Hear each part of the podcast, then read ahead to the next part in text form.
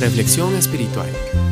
Un momento de enseñanza, exhortación y palabra para instruir en justicia. Segunda de Corintios 7:5 nos dice, porque de cierto, cuando vinimos a Macedonia, ningún reposo tuvo nuestro cuerpo, sino que en todo fuimos atribulados, de fuera conflictos, de dentro temores. En la nueva versión internacional, versión castellana, para este versículo se usa la frase nos vimos acosados por todas partes, en lugar de en todo fuimos atribulados. Y uno de los significados de la frase acosar, de acuerdo al diccionario de la Real Academia Española, es perseguir sin darle tregua ni reposo a un animal o a una persona. En la vida, te enfrentarás a situaciones que probablemente te superarán. Problemas, vicisitudes y cargas que, si te descuidas, podrían irse amontonando y convertirse en peligrosas bombas de tiempo. Ante la impotencia de no encontrar alivio o solución a sus males, muchos podrían desesperarse al punto de romper en llanto, en enojo o en frustración.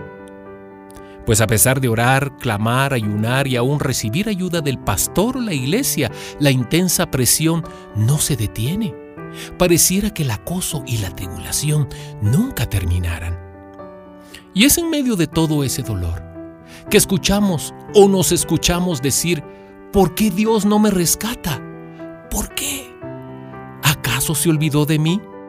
Amiga, amigo, existen al menos nueve razones, y no son todas, por las cuales Dios a veces elige no rescatarnos. Si te sientes en apuros hoy o conoces a alguien que está pasando por alguna situación difícil, te invito a que consideres en oración las razones que compartiremos en esta reflexión y le pidas al Señor a su vez que te muestre cuáles y por qué podrían aplicarse a tu situación. ¿Por qué Dios elige no rescatarnos? Primero, porque creemos que no puede hacerlo. Sabes, Dios obra en respuesta a la fe. Hebreos 11:6 nos dice que sin fe es imposible agradarlo. Por lo que, para que Dios responda a nuestras oraciones, debemos creer que Él existe y que galardona, que recompensa a los que le buscan. Siempre la falta de fe será el gran obstáculo para que Dios no actúe.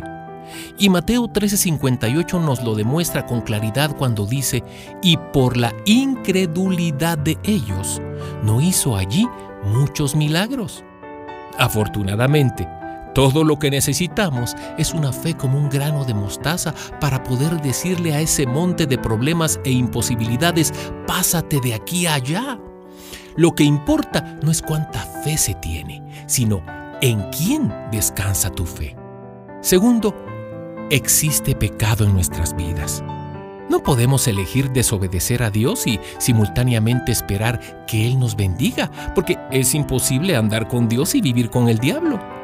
Como padres humanos, solemos retener las bendiciones para nuestros hijos cuando se rebelan contra nosotros.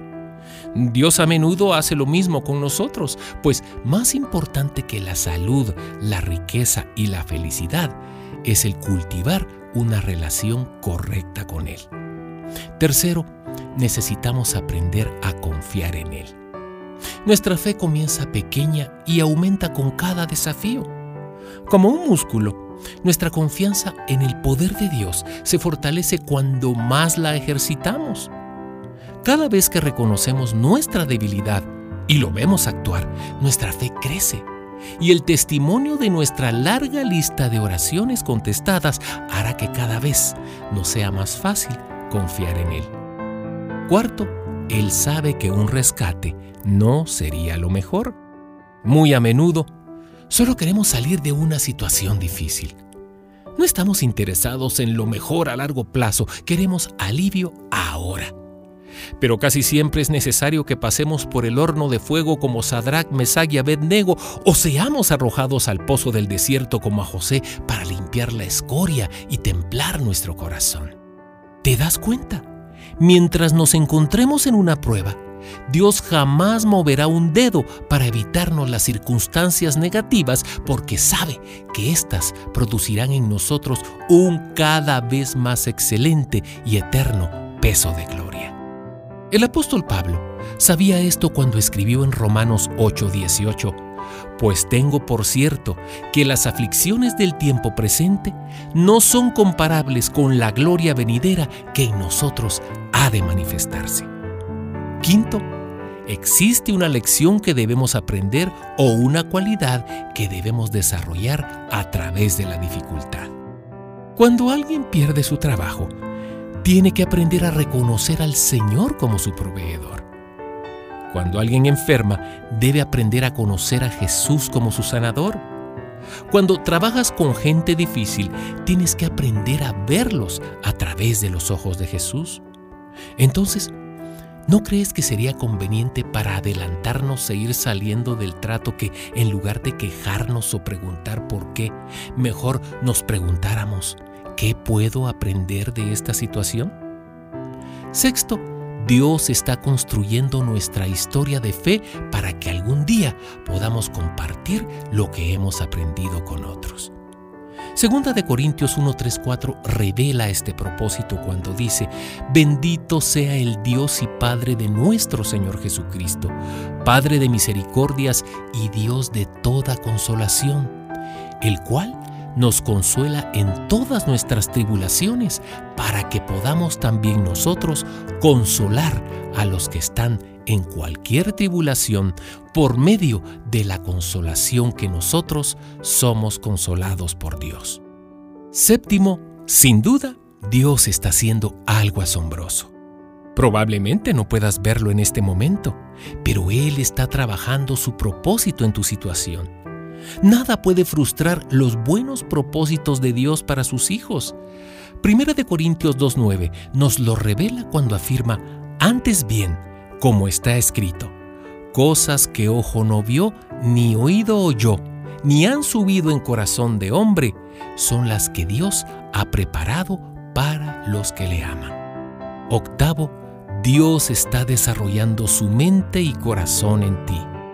Cuando las circunstancias nos acosan o atribulan, de una o de otra forma nos obligan a buscar su presencia y eso nos va haciendo crecer en sabiduría, fe, gracia y fortaleza. Y como resultado vamos conformándonos día con día a su imagen. Y noveno, Dios te está enseñando que una relación íntima y personal y espiritual con Él es más valiosa que una vida física feliz, saludable y sin problemas. Filipenses 3.8 nos dice, y ciertamente aún estimo todas las cosas como perdidas por la excelencia del conocimiento de Cristo Jesús mi Señor, por amor del cual lo he perdido todo y lo tengo por basura para ganar a Cristo.